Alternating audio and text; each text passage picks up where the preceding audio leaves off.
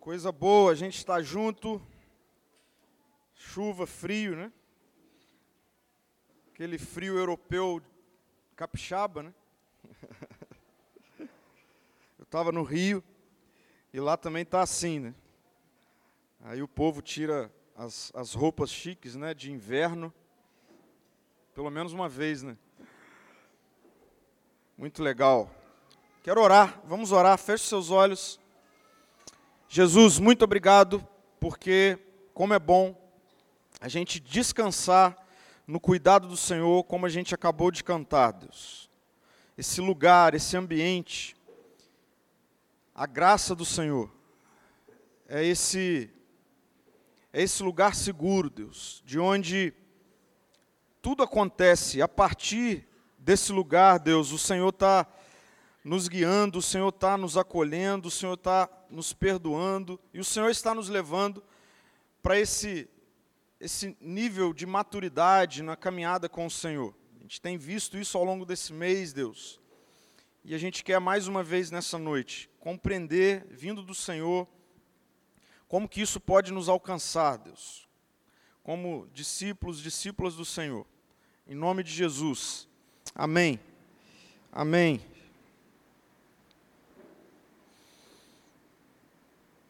Ao longo dessa, dessa série, né, desse mês, nós falamos sobre algumas, algumas questões que são fundamentais para que eu, você, no âmbito da nossa relação com Jesus, a gente possa viver isso de forma madura, viver isso em maturidade. Eu iniciei essa série afirmando que Deus não é revelado nas Escrituras como sendo esse pai que o tempo todo atravessa a rua de mão dada com a gente. Né? Mas esse Deus que cria e desenvolve filhos e filhas de modo a atravessarem a rua com responsabilidade. Esse pai que ensina a viver responsavelmente, a viver de forma segura. Esse pai que aponta o caminho, que direciona. Acabamos de cantar, sim, que sempre que necessário nós recaímos na tua graça, nós recomeçamos de onde paramos, inclusive vimos isso em uma das mensagens, mas é esse pai que nos impulsiona a não mais sermos como criança. A Bíblia vai dizer isso, o apóstolo Paulo vai dizer isso. Então, nós vimos que esse processo passa por, primeiro, importância de nós compreendermos o novo nascimento, que é uma linguagem né, utilizada pelo próprio Jesus para falar sobre o impacto disso na nossa vida. Então ele disse para Nicodemos: você vai precisar nascer de novo para experimentar isso. Nicodemos ficou em crise porque ele entendeu nascer de novo como então eu preciso anular a minha história, que faz muito sentido. Mas Jesus mostra, não, o evangelho não é sobre anular a sua história, é sobre redimir a sua história. Então nós vimos na primeira reflexão dessa série que sendo assim, um discípulo maduro é aquele que não tem vergonha das suas cicatrizes. Ao contrário, agora expõe as suas cicatrizes como sendo, olha, se está doendo em você, se essa ferida está aberta em você, olha só, já esteve em mim também, mas o evangelho me curou, me redimiu, me sarou, me fez uma nova criatura nova, redimida, não outra. Nós vimos a importância, num segundo momento, dessa vida de Jesus alcançar a gestão da nossa vida. Então, tudo que envolve a, o meu tempo, tudo que envolve as oportunidades que eu tenho, tudo que envolve os recursos que tenho. Agora eu digo, Senhor, tudo isso aqui, a gestão da minha história, da minha vida, como um seguidor de Jesus maduro, a gente coloca diante do Senhor e diz: Senhor, como é que eu posso criar contigo? Como é que eu posso participar do que o Senhor está fazendo, colocando a minha vida, o que eu tenho, o que eu sou, o meu tempo, os meus recursos à disposição disso? Então, um discípulo maduro, um seguidor, uma seguidora madura, faz a gestão da sua vida direcionado para isso. Na semana passada, nós vimos sobre a importância de uma fé madura. e de uma fé que transforme informação em prática. Não é verdade? Então, uma fé madura em Jesus não é um acúmulo de conteúdo sobre Jesus. Uma fé madura em Jesus é sobre ouvir Jesus, ver o que Jesus faz e dizer: vou fazer igual.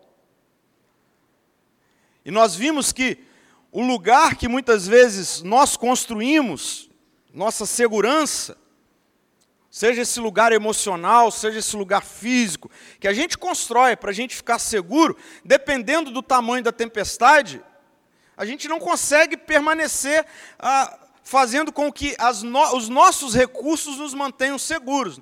E aí vem Jesus andando sobre toda e qualquer crise e tempestade, andando sobre as águas, e aí a gente vê Pedro lançando um desafio para Jesus. Né?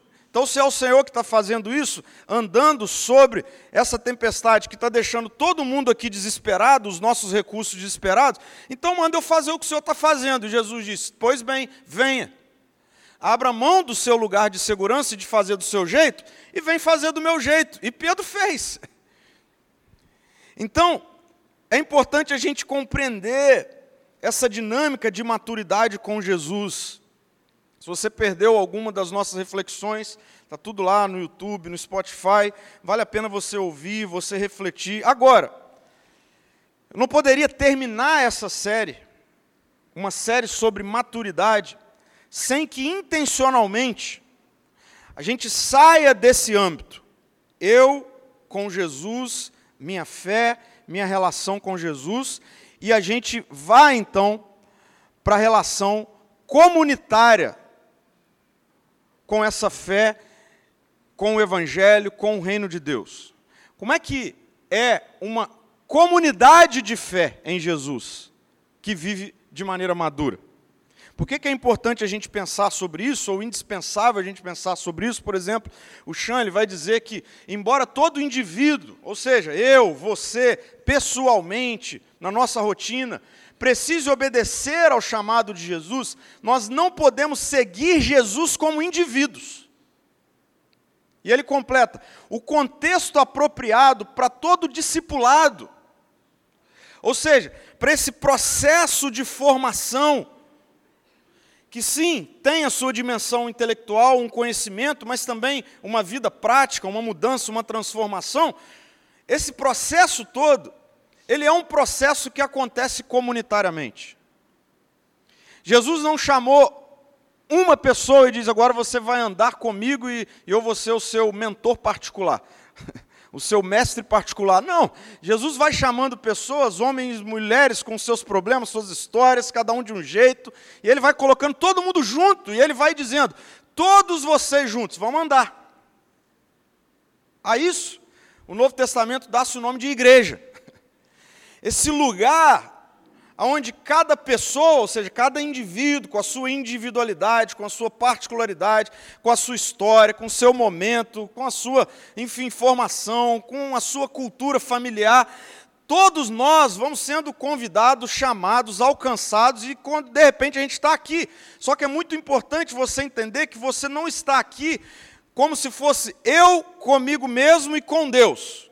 Não, Jesus não nos chama para isso. Por isso é possível você ter um auditório com milhares de pessoas.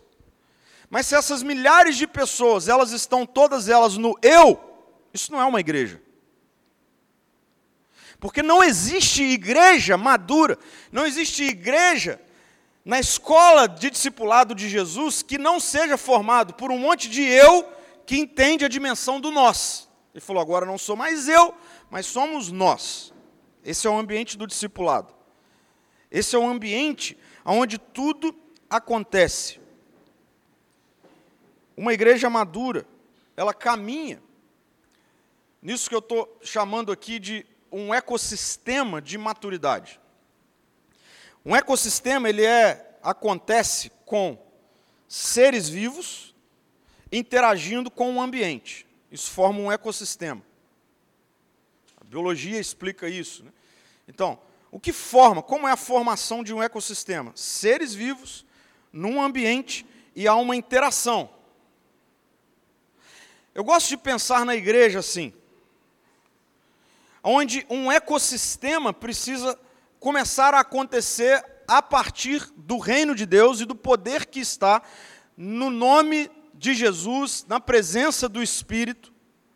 Quando Jesus disse, o reino de Deus chegou, ele está dizendo, vai começar o estabelecimento de um ecossistema, onde uma vida nova, num ambiente, vai começar a existir e se movimentar e dinamizar esse ambiente até formar algo novo. Redenção é isso. É pegar algo que está funcionando de um jeito e Deus olha e diz: não está funcionando do jeito que eu criei para funcionar. E Ele vem com o poder do reino de Deus, uma vida nova, num ambiente velho. Mas quando começa a interação desse ser novo, dessa vida nova, naquele ambiente, o poder da vida nova vai transformar o ambiente. O reino de Deus é estabelecimento de um ecossistema.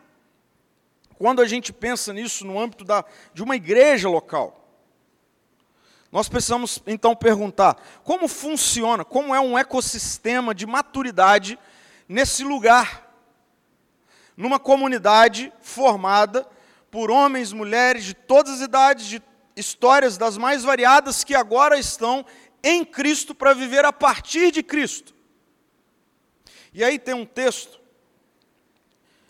Paulo, né, o apóstolo, que escreveu um monte de carta que está na Bíblia, ele escreve cartas para dois públicos, um público igrejas e um outro público discípulos. Então ele escreveu para Tito e Timóteo, mas ele escreveu para outras igrejas.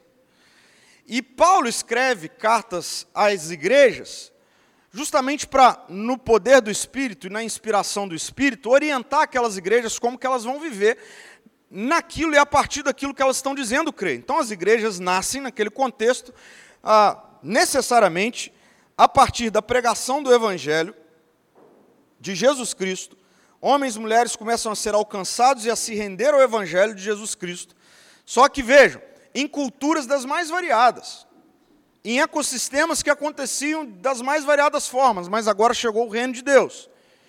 E Paulo sempre escreve cartas para orientar, seja uma orientação proativa, ou seja, antes que aconteça algum problema, ou também reativa, aconteceu um problema, vou ter que enviar uma carta para dizer como é que vocês vão lidar com esse problema. Então, quando a gente lê as cartas de Paulo, a gente sempre vê isso. Né, o movimento de Paulo assim, ó, vivam assim, façam assim, façam assado, não façam assim e tal, para que vocês evitem, para que vocês cresçam, para que vocês se desenvolvam. Ou então, aconteceu um problema, Paulo ficou sabendo, aí ele envia a carta. Ó, agora vocês vão ter que fazer assim, corrigir assim. Tudo para quê? Para uma igreja crescer e amadurecer naquilo que ela é chamada para ser. O que a igreja é chamada para ser? Esse ambiente onde nós, como vimos na citação passada, todos nós, eu, você, independente do tempo que você tem de caminhada com Jesus, todos nós estamos caminhando na direção da imagem e semelhança do Cristo. O resultado, você precisa anotar isso, para você nunca mais esquecer. Qual é o resultado de um discipulado maduro? O discipulado de um o resultado de um discipulado maduro é alguém chegou, passou um tempo, e agora essa pessoa está cada vez mais parecida com Jesus. Simples assim. Não é parecido com a instituição A ou B, não é parecido com, enfim, a formatação disso e daquilo, usos e costumes, de tradições. Não, não. Uma igreja madura forma discípulos maduros, forma pessoas que chegam como estão, mas elas são transformadas em quem Jesus é. Pronto, é isso. E Paulo escreve uma das suas cartas à igreja que está em Éfeso. Eu não vou me alongar nisso, mas a gente já viu que Éfeso é uma cidade muito complicada em termos culturais, muito distante da cultura do reino de Deus, mas o evangelho chegou naquele lugar, está alcançando pessoas. E aí, Paulo, já no final da carta, no capítulo 4, Paulo ele vai dedicar uma porção dessa carta justamente escrevendo sobre como vive uma igreja no estabelecimento de um ecossistema de maturidade. de maturidade. Como vive uma igreja madura. E eu quero rapidamente aplicar isso para nós, para a gente fechar essa série. Por quê, gente? Porque a nossa comunidade está crescendo. Você tem visto isso. Se você está aqui há um ano atrás, você está vendo. Se você está aqui há três anos atrás, se você fez parte lá do hotel. Enfim, de forma muito rápida, tem chegado muita gente. Nós nos alegramos demais com isso. Nós, né, o conselho da igreja, a liderança da igreja, a gente tem orado, a gente tem falado. A gente não pode, de forma alguma, nós, por conta própria, por vontade própria, estabelecer o platô e dizer: vamos fechar esse portão ali, ninguém mais entra. Não, nós não podemos fazer isso. Por quê? Porque a Bíblia diz que é o Senhor que acrescenta diariamente os que são salvos.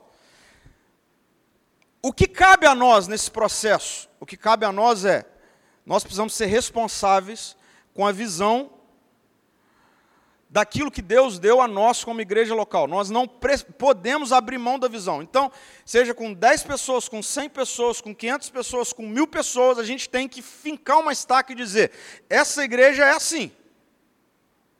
Nós acreditamos nisso, nós não vamos abrir mão disso. E nós não vamos abrir mão de uma igreja que viva esse aspecto da maturidade. Porque a responsabilidade da igreja não é outra senão formar pessoas maduras em Cristo. E se nós começarmos a abrir mão dessa nossa responsabilidade, sabe qual é o resultado? A gente vai estar fazendo um monte de coisa e a gente não vai estar gerando discípulos e discípulas de Jesus, pessoas que chegam de um jeito e com o passar do tempo estão como Jesus.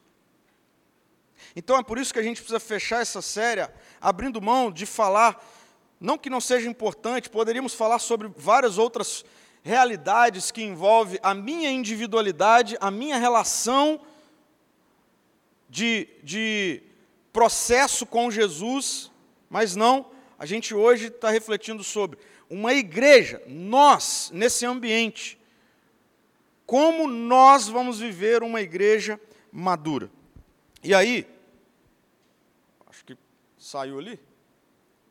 Eu vou passando, só tirar o. Precisa tirar lá e colocar de novo. Aí, já foi. Então veja, a primeira coisa, envolve tudo compromisso.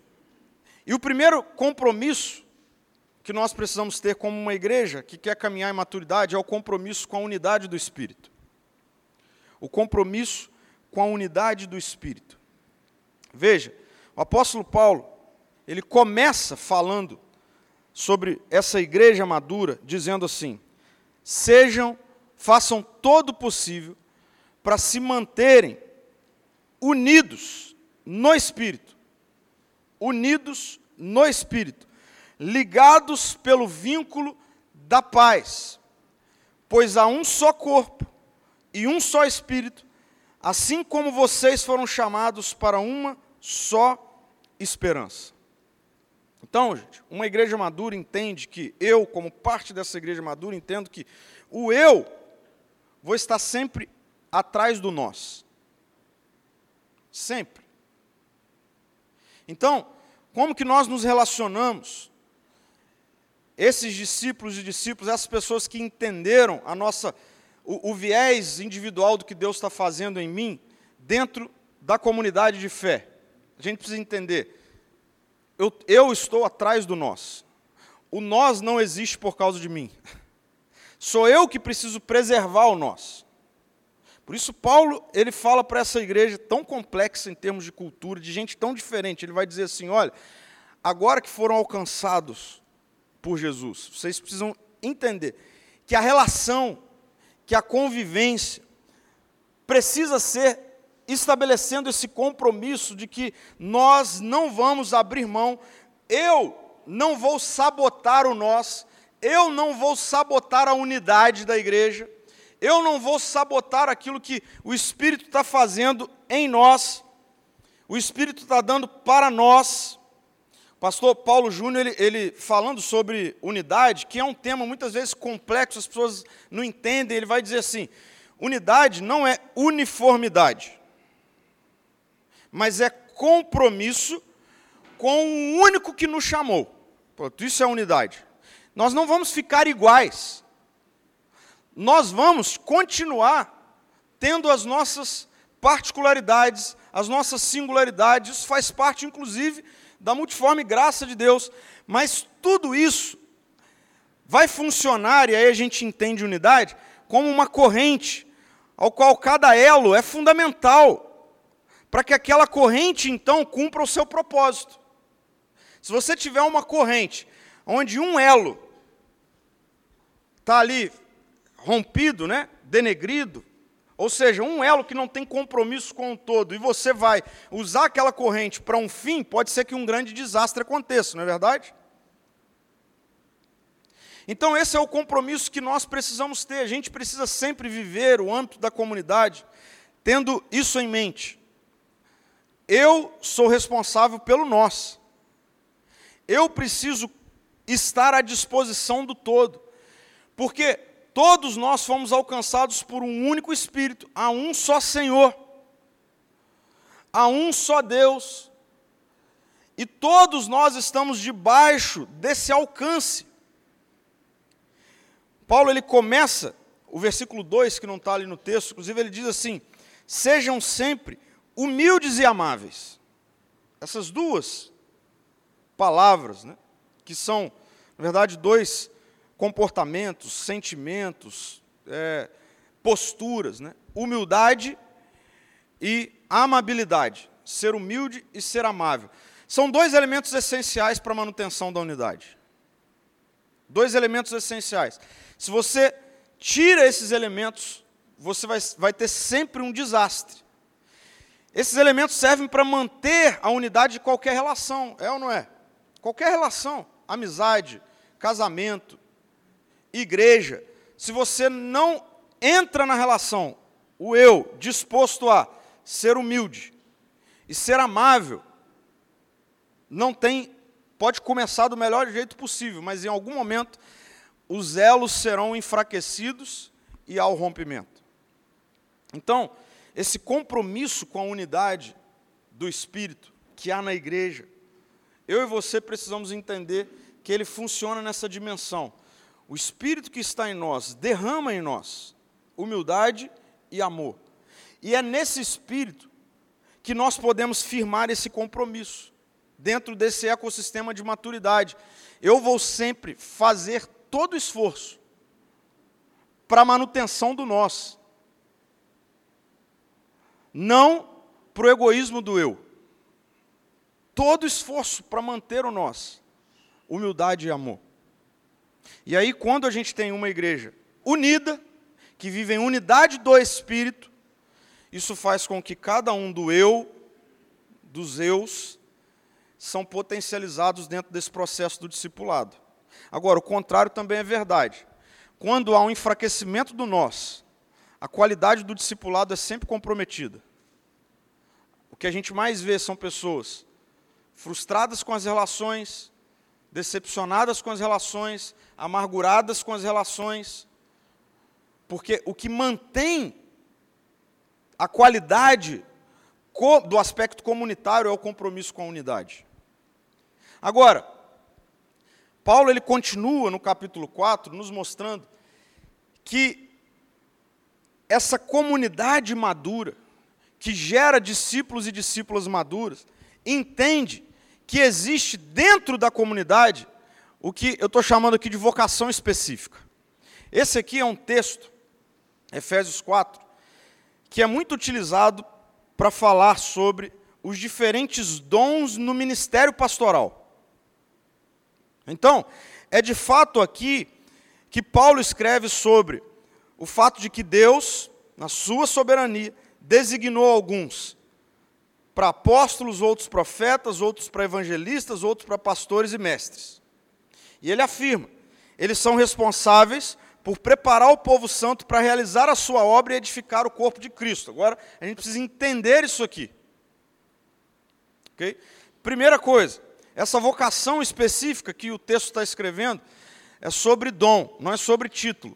Então, quando a gente vai para o aspecto de formação de pastores, pastoras, líderes, o texto de Efésios não está dizendo que a igreja de hoje ela tem essa dimensão de que ah, existem apóstolos, existem profetas, existem mestres. Não. Paulo está dizendo, existem pastores com, esses, com essas faces de dom. Okay? Então há quem, dentro do corpo, são pessoas que têm ah, mais a, a vocação do ensino, outras que têm mais a vocação de dar a visão, de receber a visão e dar a visão, outros têm a vocação de o que ele chama de evangelista, né? São essas pessoas que estão sempre ativas, se relacionando intencionalmente com pessoas que não conhecem a Cristo e têm uma mensagem que comunica diretamente e atrai essas pessoas para o Evangelho. Então, Paulo não está dizendo aqui que existem diferentes títulos no ministério pastoral. Ele está dizendo: existem muitos dons que o Senhor distribui para que seja, a partir disso, então, liderada a comunidade dos discípulos localmente falando. Agora, aqui que vem o ponto importante. Para que, que serve tudo isso?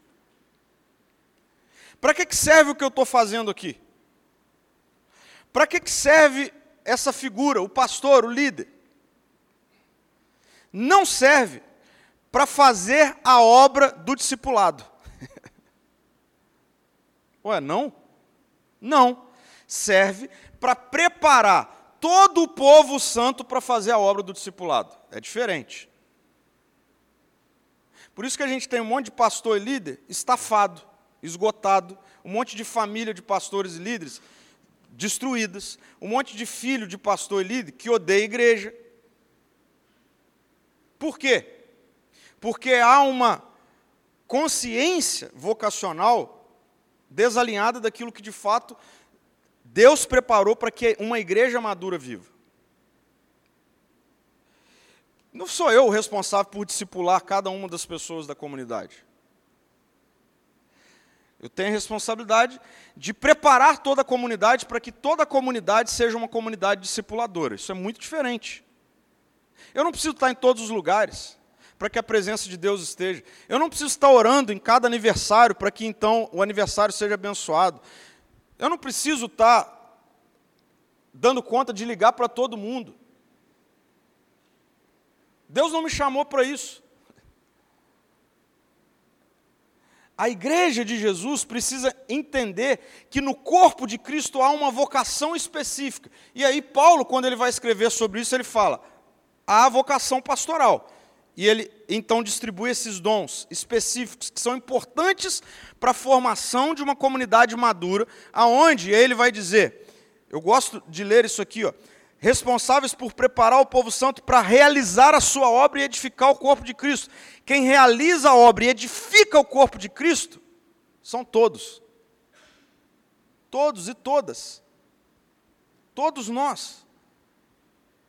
Como? E aí a gente entende o como. O Senhor, o versículo 7 vai dizer que a cada um de nós ele concedeu uma dádiva, um dom. Então a pergunta é: você, na caminhada de fé comunitária, já descobriu qual é o dom que Deus deu a você, não a mim? E que você precisa dizer: Senhor, obrigado por esse dom, porque o texto diz dádiva, ou seja, um presente. Okay? Deus deu a você. Tem coisas que estão em você, independente se você chegou na igreja e tem meses que você está caminhando, ou tem muitos anos, a vida toda. O que a Bíblia está dizendo é que uma comunidade madura, em toda a comunidade, Deus distribui dádivas, dons, para a edificação da igreja. Ou seja, para essa igreja que está caminhando para a maturidade, para o crescimento, para o desenvolvimento. Haja vista que Deus não tem compromisso com uma edificação física, não é uma estrutura. Deus tem um compromisso com a edificação nossa. Nós estamos crescendo.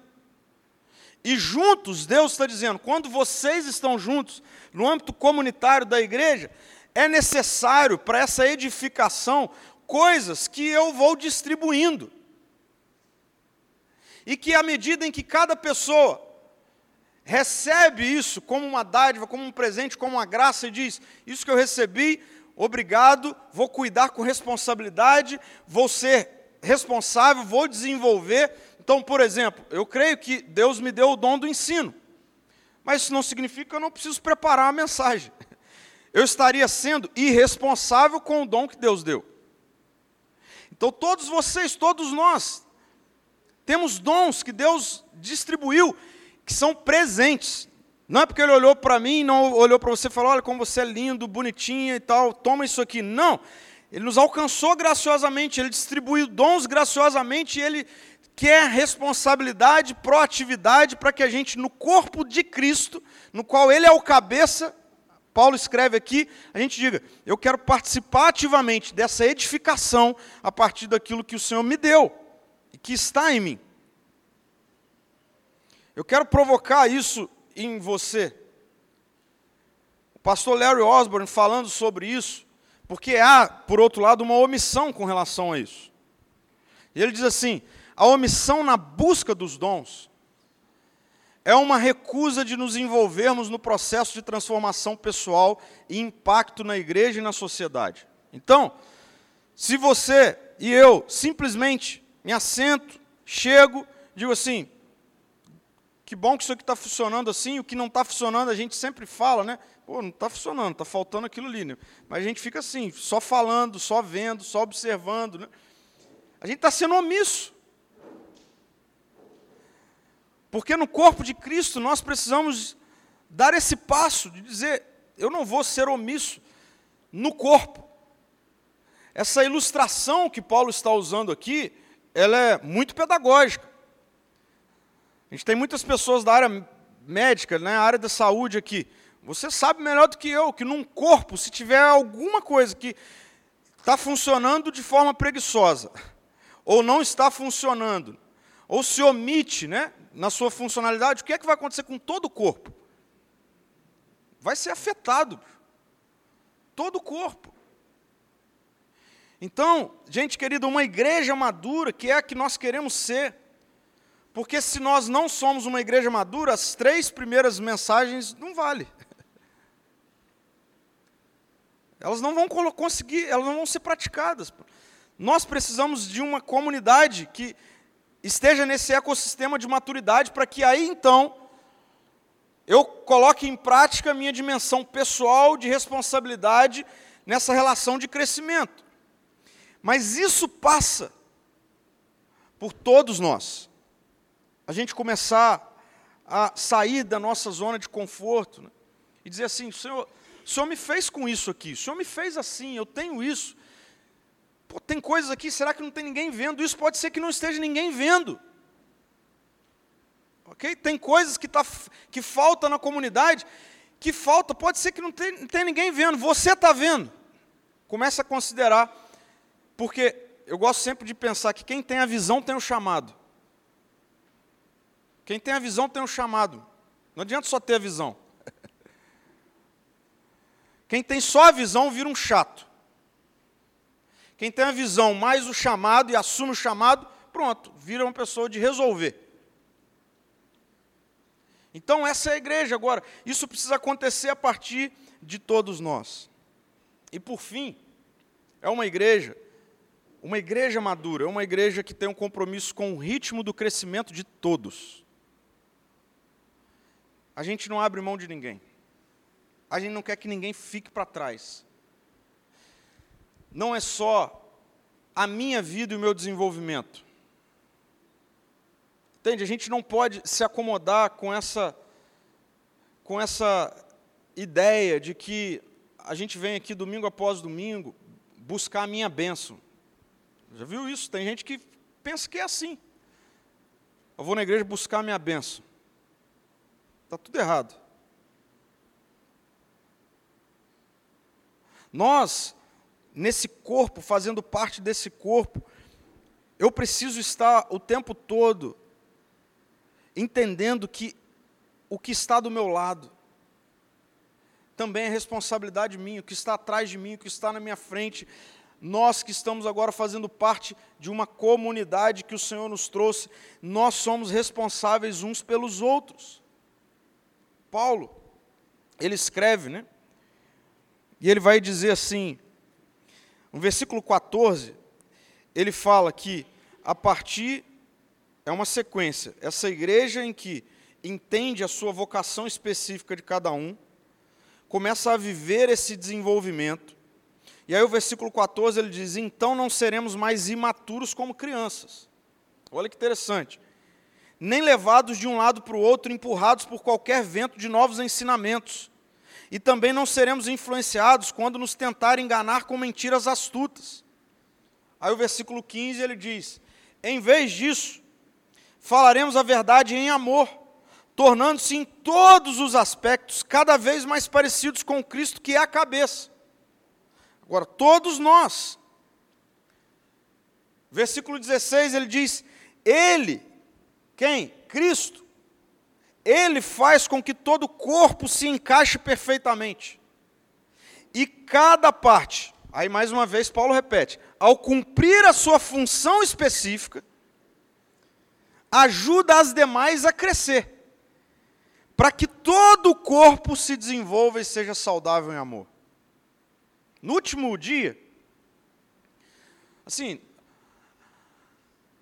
a vida no reino de Deus não é uma corrida de 100 metros. E que você começa a se exercitar e se fortalecer, e aí, quando o Senhor voltar, você vai dar um sprint assim, vou chegar na frente dele, né, todo lá fortão, e aí, cheguei, consegui, né? Se você fizer isso, Jesus vai falar assim: e cadê seus irmãos e irmãs? E cadê todo o corpo? Você deixou alguém para trás.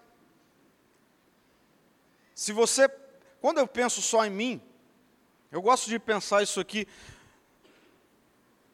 Uma das minhas dos meus momentos preferidos da semana é quando eu tenho tempo, isso na maioria na maior parte acontece na segunda-feira eu vou para a praia com as crianças e, dentre algumas coisas, a gente corre. Né? Criança de dois anos, quer resolver o problema de gasto enérgico, põe para correr, é só correr. E aí, outro dia, eu estava nessa correndo com o Luca, e a gente correndo junto, chegou um momento em que ele simplesmente sentou e falou: Papai, cansei. Enquanto eu estava escrevendo a mensagem hoje, eu me lembrei desse dia, porque nesse dia eu percebi, falei assim: se eu quero que o meu filho esteja correndo comigo, eu preciso diminuir o passo. Eu preciso ir mais devagar. Agora veja, isso é maturidade de um pai. Eu seria imaturo se eu quisesse que o Luca, com a sua idade, com o seu tamanho, com a sua experiência de vida, fosse atrás de mim. Então imagina eu falar com ele assim, filho, cara, se vira. Se você não aguenta correr atrás do papai, então fica para trás. Você não falaria isso com seu filho, eu jamais falaria isso com meu filho, mas muitas vezes, na prática, nós vivemos assim dentro da igreja, deixando gente para trás. Por quê? Porque não acompanhou o meu passo. Demorou demais para amadurecer. Pô. Já era para ter resolvido esse problema na sua vida. Então, fica para trás. A Bíblia está falando que uma igreja madura, quando cada parte cumpre a sua função específica, ajuda as demais a crescer. Ajuda as demais a crescer. Para que o resultado seja todo o corpo desenvolvido e saudável em amor. Agora, para isso nós precisamos aprender que há um ritmo em que todos nós, comunitariamente falando, a gente precisa, lembra? O eu está sempre atrás do nós. Eu preciso sempre olhar não para como está o meu passo, mas como está o nosso passo, o nosso desenvolvimento. Tem um texto em Gênesis, capítulo 33, uma história ali que faz parte do contexto da história de Jacó, e que ilustra muito bem isso. Esse texto é incrível. Né? Eles estão falando sobre é, o ritmo da viagem. Né? Naquela época, era, a viagem era sempre a pé, né, no máximo com alguns animais tal. E aí, nesse contexto, Jacó ele responde, ele conversando, ele, vai, ele, ele diz assim: Como meu senhor pode ver, algumas das crianças que estão na viagem com a gente, na nossa caravana, são bem pequenas. E os rebanhos também têm crias. Se os forçarmos demais, olha isso, mesmo que por um dia, pode ser que os animais morram. Por favor, meu senhor, vá diante do seu servo, seguiremos mais devagar, em um ritmo que os rebanhos e as crianças possam acompanhar. E encontrarei o meu senhor em Seir. Esse texto aqui mostra para a gente, de forma muito prática, como deve ser a nossa vida como igreja. Todos nós estamos indo na direção daquilo que é maturidade. O que é maturidade? Ser como Jesus. Agora, Paulo vai falar aos filipenses que essa obra da redenção pessoal, Paulo diz assim, ó, Pedro, aquele que começou a boa obra em você, vai terminar. É uma promessa, é uma garantia. Só que ele me coloca dentro do todo. Então, dentro do todo, dentro da comunidade, não basta eu ficar preocupado como que é, como que está o meu ritmo. Porque faz parte da unidade o ritmo de todos. Então, gente, querida, a nossa igreja não vai abrir mão de ser uma igreja assim, disposta a caminhar olhando sempre para o ritmo porque a gente não quer deixar ninguém para trás. A gente não quer deixar ninguém para trás. Assim, por um lado, me entristece ouvir, quando eu já ouvi, de pessoas que, que têm chegado na nossa comunidade, muitas delas batizadas, recebidas aqui, e é interessante como essas pessoas, algumas delas vieram com uma preocupação imediata. A preocupação é, pastor, mas eu não conheço nada. Pastor, mas eu não sei nada, não sei nem abrir a Bíblia. Essa preocupação diz muito. Porque muitas vezes ela aponta para uma visão equivocada de que, sendo essa realidade da pessoa dentro do discipulado de Jesus, então, de alguma maneira, ela vai atrapalhar. Ela vai ser um fardo. Mas é interessante porque a história do Evangelho nos mostra o contrário disso. O Evangelho nos mostra esse Deus que diminui o passo para que então eu o acompanhe. O Evangelho é isso. A humilhação de Jesus é, se não outra, essa. O Deus que se encarna. O Deus que sai do trono e vem ser semelhante a nós. O Deus que vira um bebê e depende de uma mulher, de um ser humano, e do cuidado daquela mulher com o pai. Você já pensou nisso? Essa é a humilhação de Jesus que Paulo fala em Filipenses, que Jesus se esvazia de si mesmo e vem assumir a figura humana. É isso. É um Deus todo-poderoso que se torna um bebê dependente de um ser humano. E muitas vezes, como igreja, a gente quer fazer o contrário disso. A gente quer que as pessoas ou elas sigam no ritmo que eu acho que eu estou, ou então elas vão ficar para trás. Elas não vão conseguir fazer parte, elas não vão conseguir chegar, elas não vão conseguir se desenvolver. Elas vão se estafar, elas vão se esgotar, elas vão se frustrar. Essa não é a igreja de Jesus. Então eu quero terminar essa série convocando todos nós para a gente pensar nisso aqui. A gente precisa pensar nisso aqui e tomar decisões com relação a isso aqui. A primeira coisa, assim, no âmbito comunitário, isso é muito importante. Só aponte para a enfermidade de alguém se você estiver disponível para participar da cura. Assim, se você está vendo enfermidade em alguém, mas você não vai se colocar à disposição para participar ativamente da cura, não aponte não aponte. Porque se você fizer isso, você vai estar indo contra a unidade da igreja. Você vai ferir alguém, mais ainda. Você vai machucar ainda mais alguém, ainda mais. Então a gente precisa ter cuidado com isso, porque isso muitas vezes acontece. Assim. Se você está vendo alguma enfermidade em mim, sabe o que você tem que fazer? Como parte desse elo que luta a favor da unidade, você precisa vir em amor e dizer: Pedro, você está vendo que está adoecido isso aí? Cara, deixa eu te ajudar. Vamos sair disso, cara. Vamos resolver isso.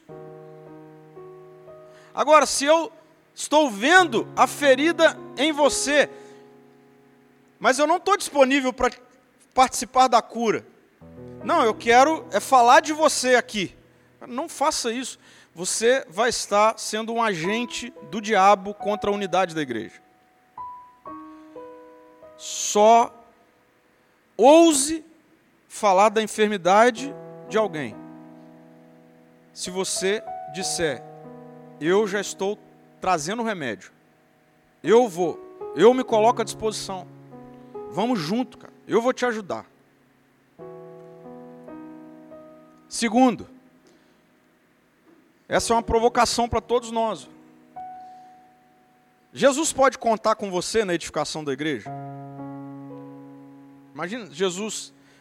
Paulo escreveu, falou que ele é o cabeça da igreja, e que ele está edificando a igreja, e que ele está distribuindo na igreja dádivas, talentos, para que com ele a igreja seja edificada. Ok? Cara, eu estou dizendo que eu estou fazendo parte da igreja de Jesus. Então Jesus ele vai chegar para mim e vai falar assim: Pedro, posso contar com você nesse negócio aí? Posso contar com você nesse projeto de edificar a igreja, na igreja, gerar discípulos, pessoas, transformar pessoas. Eu posso contar com você, Pedro. Olha só o que eu te dei, isso está em você. Olha como eu te fiz. Eu não, eu não te fiz à toa.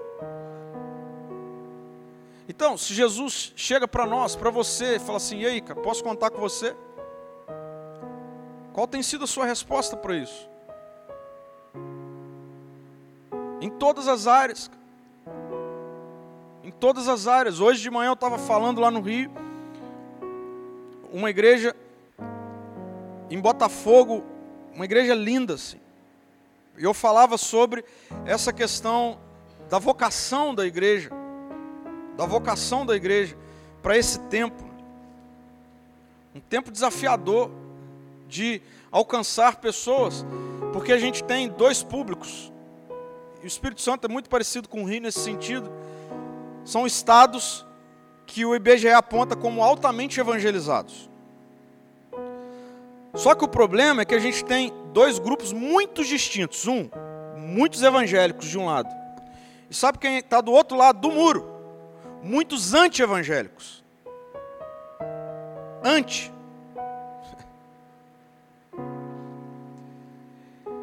O Senhor está edificando a igreja significa que nós fomos alcançados. E ele está perguntando: posso contar com essa igreja? Porque eu vou alcançar outros. E eu vou dizer: estou aqui, Senhor. O que o Senhor estiver me dando, eu quero participar disso, com responsabilidade. Só que eu já falei, já mostrei, isso não é, não tem a ver comigo. Isso todos nós. São muitos elos, são muitas necessidades para a edificação da igreja. Muitas.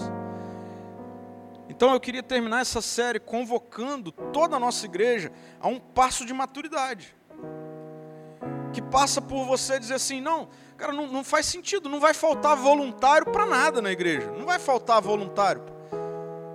Porque se a igreja está crescendo, significa que a igreja está crescendo também em número de pessoas. Então, tipo, não faz sentido, ninguém vai ficar sobrecarregado na igreja. Não vai faltar voluntários para ensinar criança, para ensinar adolescente, para cuidar de som, para ensinar, para cantar, para receber pessoas. Não vai faltar. Uma comunidade madura. Pô, não vai faltar recurso, não vai faltar recurso material, recurso financeiro, recurso estrutural, não vai faltar. Porque Cristo é o cabeça. Ele está distribuindo dons, talentos, e todos nós estamos dizendo: a gente está aqui, pode contar comigo. E por fim, uma igreja madura é um ambiente seguro um ambiente seguro de pregação do Evangelho. Então, uma igreja madura não é que faz um monte de coisa. Não é uma igreja que tem uma estética linda. Não necessariamente. Se não tiver pregação do Evangelho, não há maturidade. Então, esse ambiente seguro começa pela pregação do Evangelho. Agora, é um convite também para uma jornada de crescimento inspirativo e não exaustivo. Uma igreja madura prega o Evangelho, convida pessoas para uma jornada inspirativa, não exaustiva. Jesus disse que ele veio exatamente trazer o Evangelho para os que estão cansados e sobrecarregados. E ele disse: Eu vou aliviar vocês. Quando ele disse eu vou aliviar vocês, ele não está dizendo eu vou tirar um fardo e vocês vão ficar sem nada. Não, ele está dizendo eu vou tirar um fardo e eu vou dar o meu.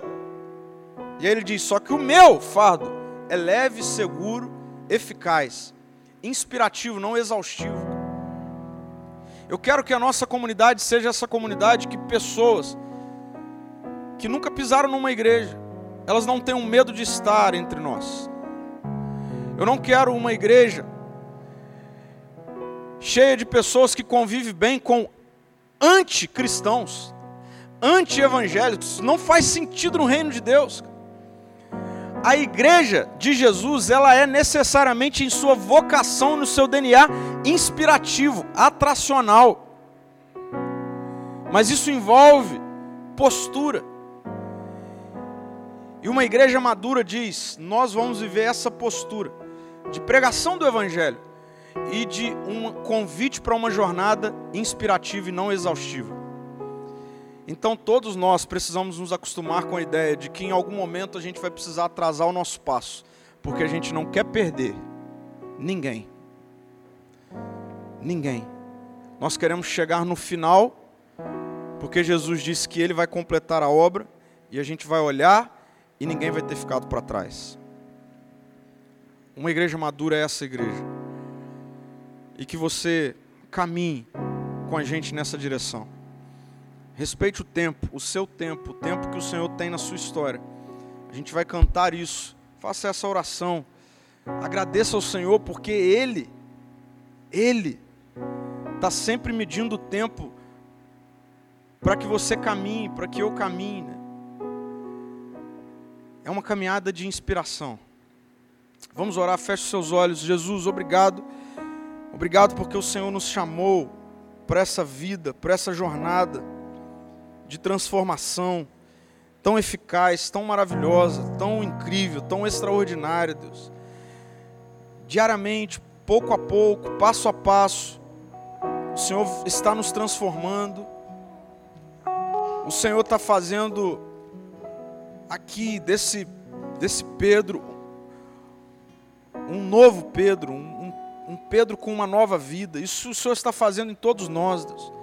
Todos nós somos completamente carentes, dependentes, necessitados da tua graça, do teu amor, das misericórdias do Senhor que se renova. Obrigado porque, Senhor, o Senhor sabia que a gente não daria conta de correr. E o Senhor veio. E se revela esse Pai bondoso que nos chama para uma jornada de inspiração e não de exaustão, Deus. Deus, eu oro por essa igreja aqui, Senhor. Eu não oro por números, Senhor, independente de números. Eu tenho certeza absoluta, Deus, que sem discípulos maduros, sem discípulos com compromisso com a unidade, sem discípulos com compromisso com uma vocação específica, 100 pessoas que dizem nós estamos aqui. 100 pessoas que andam juntos, uma respeitando o ritmo da outra, ajudando. Vale muito mais, faz muito mais diferença, impacta muito mais uma cidade do que um auditório com mil, duas mil, cinco mil, dez mil pessoas, um monte de ego, um monte de eu que não está preocupado com nosso, Senhor. Então, nós queremos ser essa igreja, a gente não está mirando para o número, Senhor. Nós queremos ser essa igreja madura, Senhor. A começar por mim. Espírito Santo, derrame poder para que todos nós a gente possa assumir esse compromisso nessa noite, Deus. Em nome de Jesus. Amém, Senhor. Amém, Deus.